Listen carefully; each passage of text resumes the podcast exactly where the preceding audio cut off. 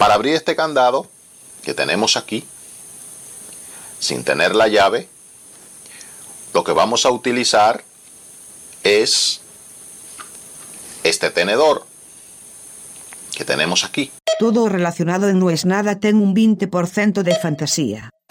Non aceptamos queixas.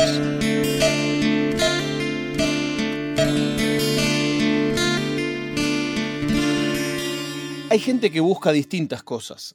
Hay algunos que buscan como la llave de la felicidad, otros que buscan la paz interior. Yo hace rato que estoy buscando a alguien que me pueda contar de una cosa que yo leí mucho, pero pensé que era, por un lado pensé que era como una fantasía, un mito, y después dije, bueno, no, no es un mito. Esto existe, pero no debe existir cerca mío. No voy a encontrar a alguien que primero me lo pueda contar de primera mano, segundo que me lo quiera contar de primera mano y tercero que además de contármelo lo haya vivido, o sea, que no sea alguien que versea como yo y que encima de todo hable castellano. Y hablo con un amigo y le pregunto, le digo, "Che, ¿cómo es esta historia que en Estados Unidos, además de pen testing, pen testing es un chabón que vos le decís, mirá, hice esta web o hice esta aplicación, fíjate si podés acceder a lugares a los que no deberías poder acceder. O sea, vos podés entrar como si fueras el administrador a esta web, bueno, eso se llama pen testing, que es probar la penetración. Test de penetración suena muy porno, pero es así. Y eso se hace con las web, eso sí conozco, tengo mil amigos que se dedican a eso. Leyendo un día encuentro que hay gente que se dedica a chequear qué tan impenetrables son los sistemas de seguridad físico. Esto significa si alguien que no debería poder entrar a un lugar puede entrar a ese lugar. Y el modo de probarlo es yendo en persona. Bueno, lo estoy buscando hace un montón de tiempo. Y el otro día me escribe un amigo y me pone codename cinta infinita. Llámame. Lo llamo, me dice, boludo, ¿hablaste con Nahuel? No. ¿Y por qué no hablas con Nahuel de cinta infinita? Porque él puede hablar de ese tema. Quizás si lo convences y dije, bueno, vamos a ser más fácil. Voy a intentar hablar para no es nada y convencerlo. Hola Nahuel, ¿cómo estás? ¿Cómo estás, Fierita? ¿Todo bien? Bien, eh, estoy muy entusiasmado. A mí me pasa que hace mucho tiempo, yo soy una persona mayor ya, hace mucho tiempo que eh, me interesa, por supuesto, el mundo del hacking, el mundo de la, de la seguridad informática, y me pasó que me crié con muchos amigos que cuando yo era joven eran como yo entusiastas y hoy son expertos. Es un tren que va muy rápido, si te quedas abajo, te quedas abajo bastante. ¿Vos hace cuánto que estás con este tema? Y mira, vos lo dijiste, eh, me llevaba mi hermana al obelisco cuando tenía alrededor de 12, 13 años a juntarme con la Dark Side Brotherhood. Me decía, no, me decía, no hagas lío.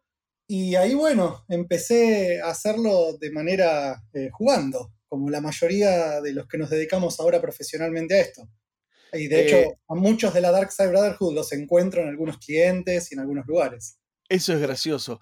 Eh, a mí me pasa a veces que me he encontrado con gente de esa época y a alguno se le escapa y tira el nick y los otros empiezan a reír, todos a poner colorado, porque al final yo lo sentía eso en un momento, mirá, pues, se disparó por otro lado la charla, pero yo en un momento cuando era joven pensaba que eso era una traición, como que un hacker que se pasaba a trabajar en InfoSec era una traición.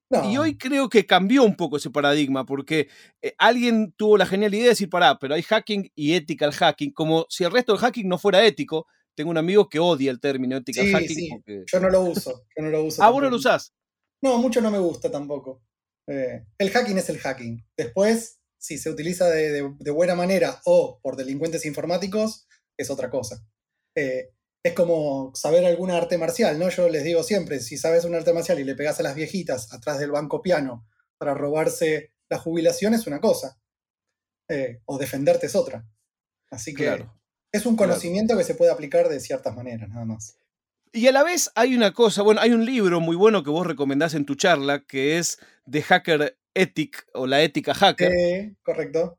Que es, un libro muy bueno, no hace falta saber ser un experto, te da una, una introducción casi filosófica a este mundo. Sí, correcto, está buenísimo. Eh, está Linus eh, haciendo una, la primera parte eh, y te lleva es por alguien que no, no es informático, ¿no? Y te cuenta un poco su visión, lo cual está muy bueno y deja un montón de, de visiones sobre los que hacemos esto, que la verdad que me parecen excelentes y muy acertadas. Eh, El más que otro nada el tema día- de compartir esto, de que vos lo dijiste al principio, compartir un poco experiencias y, y llevar al mundo lo que sabemos. Bueno, vos contás también en tu charla que, eh, hay en YouTube una charla de Nahuel. ¿Cómo la encuentran? ¿Cuál es el título de, en YouTube? Sí, si uno pone Nahuel Grisolía y pone Ecoparty con K o pone Nahuel Grisolía RFID, que es un poco a lo que viene tal vez este encuentro, eh, Ahí pueden llegar a encontrarlas, seguro. Se las recomiendo, no hace falta ser experto para disfrutarla. Grisolía con ese. Eso es algo que me gusta mucho que cambió en el ambiente del hacking. Cuando yo era joven y tal, había como una cosa medio expulsiva, como que te la medían y si no dabas la talla, fuera. Hoy, vía la Eco Party y un montón de lugares, hay una cosa como de bienvenida a aquellos a los que nos interesa, pero no necesariamente somos expertos. Sí, sí, correcto. Eh, hoy hay mucha comunidad, mucho de devolver, nosotros nos encanta devolver lo que en algún momento se nos dio, no, de algún lado todos aprendimos, así que eso está muy abierto hoy. Obviamente hay círculos muy cerrados en otros, en otros lugares también, pero eh, hoy se encuentra todo. El otro día me enteré que de un consultor de seguridad informática de Estados Unidos que era muy reconocido y tal, y un día, año después, trascendió que el tipo había trabajado adentro de la NSA y no lo sabían ni sus colegas. Si lo pensás era bastante lógico, tiene más sentido que haya trabajado en la NSA que en la Cruz Roja, pero, pero bueno, esos secretos también existen, que de repente vos conoces a una persona muchos años y esa persona tiene una doble o triple agenda y, ni te enterás. Seguro, seguro. Pero contame de lo de physical pen testing. O sea, vos por un lado haces seguridad informática, tenés una empresa de eso, ¿verdad? Sí, correcto. Cinta Infinita nos dedicamos eh, hace ya varios años a hacer lo que vos contaste, pruebas de intrusión, como les decimos nosotros, pruebas de seguridad o penetration. Claro, prueba de penetración en castellano se complica. Claro, entonces yo les digo prueba de intrusión, eh, en donde probamos eh, análisis webs, análisis mobile, infraestructuras tecnológicas, lo que nos pongan adelante. A mí me gusta mucho también la parte electrónica, de hecho soy técnico electrónico, aparte bueno, de ingeniero informático. Entonces me gusta mucho la electrónica y hasta, no sé, eh, tengo research, tengo investigaciones con eh, temas de cerraduras electrónicas, temas de lamparitas Bluetooth, cómo prenderlas sin permiso. Entonces, lo que nos pongan adelante, que podamos descubrirle sus vulnerabilidades, lo tratamos de hacer. Em, ¿Y cómo reclutas vos gente? O sea, porque eso e, es difícil, porque vos tenés que traer a trabajar con vos a una persona que sea capaz de atravesar vayas, porque de eso se trata el trabajo, pero a la vez que vos me imagino que como empresa tenés también algún límite que decís, che, bueno, esto no da, que, que, me rompa, no sé, mi propia cuenta del banco. sí, eh, en realidad nosotros desde Cinta somos tres socios, es una empresa chiquita, pero por suerte tenemos muchos clientes porque nos dedicamos a esto hace mucho. Eh, así que en el sentido ese estamos bien, como que está reducido la posibilidad. Eh, y y esto del, physical pen testing, esto es, por ejemplo, un edificio de una empresa que es imposible pasar si no tenés la credencial o hay que chequear, che, mira, queremos, eh, tenemos un nuevo sistema de seguridad, de acceso, quiero saber si esto funciona o no funciona. ¿Eso se hizo, se hace en Argentina alguna vez, en, Sudamérica, en España? Sí, mira, em, no, hoy no es el, el, fuerte del laburo que hacemos, vos lo dijiste, hoy hay mucho más web y mobile, que es el fuerte cuando yo comienzo ya por el 2007 en una empresa que, nos consolidó a muchos de los que laburamos en esto acá en Argentina, eh, se hacía mucho todo lo que era temas de Wi-Fi, temas de tratar de romper la seguridad de los Wi-Fi de aquella época que se usaba web, que es un mecanismo de autenticación y de cifrado del canal que es equivalente al cable, por eso era de wired equivalent eh, privacy, digamos, que en su momento tuvo un montón de problemas, de hecho hoy es conocido que se puede craquear. Em, entonces nosotros nos acercábamos a, los distintos lugares en donde nos ponían para ver si desde afuera podíamos llegar a entrar. O sea, era un esquema híbrido entre físico y virtual. Eh, eso se usó bastante más que intentar entrar físicamente a un lugar. Eh, lo que sí eh, también solíamos hacer, por ejemplo, en bancos, en donde en salas de espera había una ficha Ethernet RJ45 cerca, para, el que no es experto, es el cable de red hembra, ¿no? Donde vos conectás un cable de red. Hay empresas que tienen cableado todo y, está esa ficha ahí. Y vos decís, ¿qué pasa si yo pongo un cable acá? Correcto, nos contrataban para hacer pruebas de intrusión a los sistemas internos. Ok, pero no te voy a dejar entrar a mi, a mi lugar. Ok, me voy a una sucursal, me intento sentar, me pongo auriculares, como que estoy entrenando, estoy haciendo otra cosa para que nadie me moleste, y sin querer me engancho con un cable a alguna de las bocas disponibles. Si eso nos permite entrar ya digitalmente a las redes internas, bingo. Eh, claro, yo, yo leí mucha, mucha literatura, no sé qué, qué tanto es cierto y qué tanto es fantasía, donde hablan, por ejemplo, de una cosa que se llama el rubber ducky. Sí, claro, existe eso. El rubber ducky es una herramienta electrónica en donde uno la, que uno la puede llegar a conectar. No sé, si la persona que me está atendiendo eh, se levanta a hacer una fotocopia, yo quizás puedo sacar este Ducky y conectarlo en la computadora que está usando, y como se levantó a hacer una impresión y la dejó desbloqueada, ese Ducky va a ejecutar un montón de comandos todos rápido, eh, va a escribir por mí en un teclado virtual que crea todo un par de comandos como para poder generar quizás una puerta trasera o una conexión remota. Entonces, esas son las oportunidades que tienen los atacantes. En esa se levantó la persona, entonces tengo que sacar ese Ducky que es simplemente un chupetito USB, como si fuese un pendrive, y se enchufa, ejecuta los comandos, cuento hasta dos y lo desenchufo y se ejecutó. Y, deja una constancia que a vos después te permite mostrarle a tu cliente, decir, bueno, mira, acá accedí, acá accedí, acá accedí. Tal cual. Después, lo de Wi-Fi que te contaba, bueno, eh, tenía sus, sus temas, ¿no? Porque nos han, en, esos, en esas épocas nos han, nos han mandado, por ejemplo, estos lugares en donde almacenan las grandes cadenas de retail todas sus electrónicas, todas sus cosas, y estábamos en la ruta con un auto, con antenas saliendo del auto, que justo era un auto, un Bora negro, eh, muy sospechoso al costado de una ruta, y estábamos intentando penetrar esa red de Wi-Fi como para poder ver si podíamos entrar eh, en ese sentido. Entonces era una mezcla entre físico y virtual, ¿no? Y veíamos unas camionetas negras que venían de adelante y de atrás, y bueno, sacaron unas 9 milímetros hermosas, nos apuntaron y nos dijeron bájense, y la persona que nos acompañaba, soy de, soy de, le, gritaba, y nosotros sacamos las manos por las ventanillas, eh, y bueno, hasta que se avisó a seguridad física que éramos contratados y todo, la pasamos un poco mal, pero bueno, sucedió, sucedió. Hoy no es tan común, por lo menos Porque para que esto funcione, Nadie tiene que estar de sobreaviso excepto el número uno de seguridad de la compañía, pues si no, no tiene sentido la prueba. Tal cual, tal cual, porque si no se empiezan a avisar y ya está. Entonces, en este caso eh, pasó eso y es una anécdota que siempre tenemos con el CISO, que es la, la persona encargada de seguridad de esa compañía después de tantos años. Así que, es loco también como con el tiempo, esto que vos decías, un pibe que va al obelisco a charlar con otros nerds, eh, de repente por avatar de la vida termina viendo cómo te metes en una oficina, cómo clonás una tarjeta de acceso, no sé qué, y cuando te querés acordar, estás hablando con unos tipos que son policías o que son militares o lo que sea, y casi que hablas de igual a igual. Mira, cuento siempre que yo trabajaba en IBM en Backup y Recovery.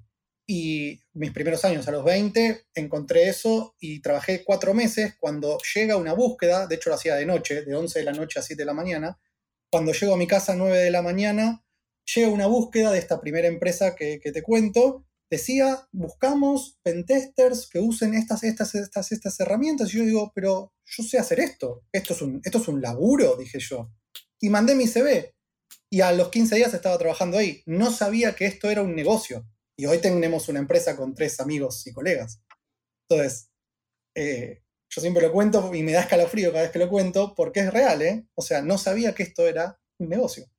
Eh, si a alguien le interesa este tema hoy y no sabe mucho, no sabe nada, te diría, ¿todavía está a tiempo o si no empezaste a los 12 años estás muerto? A recontra tiempo. De hecho, siempre contamos también la anécdota que uno de los socios eh, bueno, le mando saludo a Puki y al mago. Fíjate, dije Puki y el mago, ¿no? que no soy yo, aclaremos. que uno de ellos, eh, de hecho, comenzó después de la universidad, en donde el docente de una de las últimas materias de seguridad había sido empleado de esta empresa y yo me estaba yendo ya, habiendo hecho casi 3, 4 años de carrera ahí, y él estaba ingresando. Y hoy somos socios y somos pares. Eh, y después la otra, eh, el mago eh, inició un poco, de, un poco de más tarde y, acá estamos, somos tres, mantenemos la empresa y, nada, por, ahora puedo decirlo, acá en Argentina somos bastante referentes. Los chicos de cinta es bastante conocido, por suerte. Los chicos de cinta que... ya tienen un promedio de edad que deja de ser chicos. Sí, tenemos 37, 36, por ahí andamos. Los chicos ya.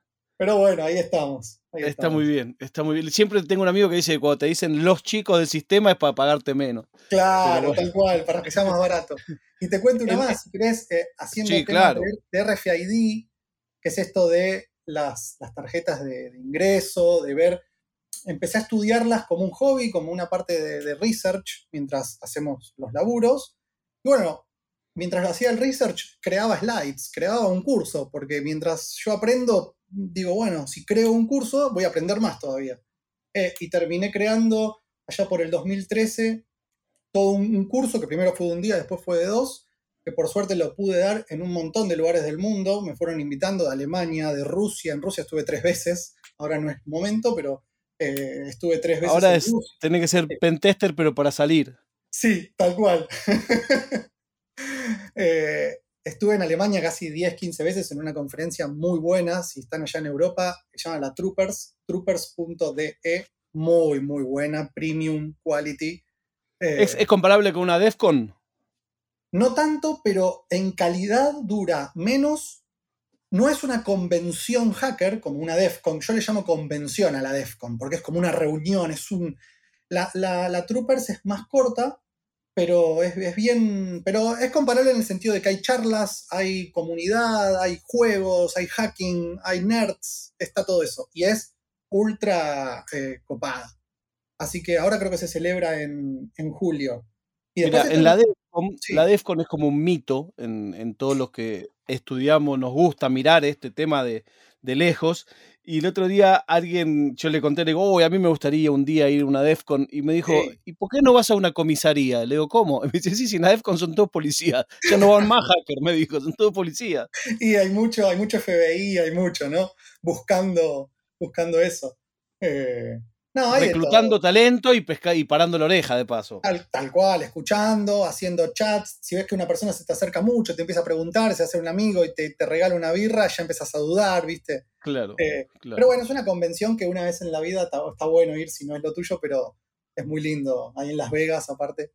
Después está la RootedCon, hablando de conferencias en España, eh, que está muy bueno también. Así que hay un montón de recursos. Y volviendo a tu pregunta, nunca es tarde nunca es tarde, o sea, eh, siempre tenés tiempo, hay un montón de recursos, el tema es eso, encontrar el recurso, buscar a alguien para seguir, está este chico Savitar con un 4 en la A en España, en habla hispana, que dejó su trabajo de penetration tester, etcétera, para ser youtuber de seguridad. Así que genera muy buen contenido para seguirlo. Eh, y después nosotros tenemos, eh, si buscan Alan el Mago Levy, eh, nosotros tenemos también charlas en donde invitamos a colegas y amigos a hablar de todo. De hecho, hace un... Mirá, sí. vamos a hacer una cosa, Noel. Vamos a poner en las notas de este episodio sí. una serie de links que, que, me pases. Así, quien esté interesado en explorar un poco más este mundo lo puede hacer. Yo te quiero agradecer por tu tiempo. Me quedaría hablando días enteros, eh, pero siempre terminarían igual en, che, ¿y me podés enseñar? Así que te agradezco porque creo que de cierto modo lo hiciste. Para mí fue muy bueno, edificante esta conversación. Es Nahuel Grisolía de Cinta Infinita. Bueno, no es nada.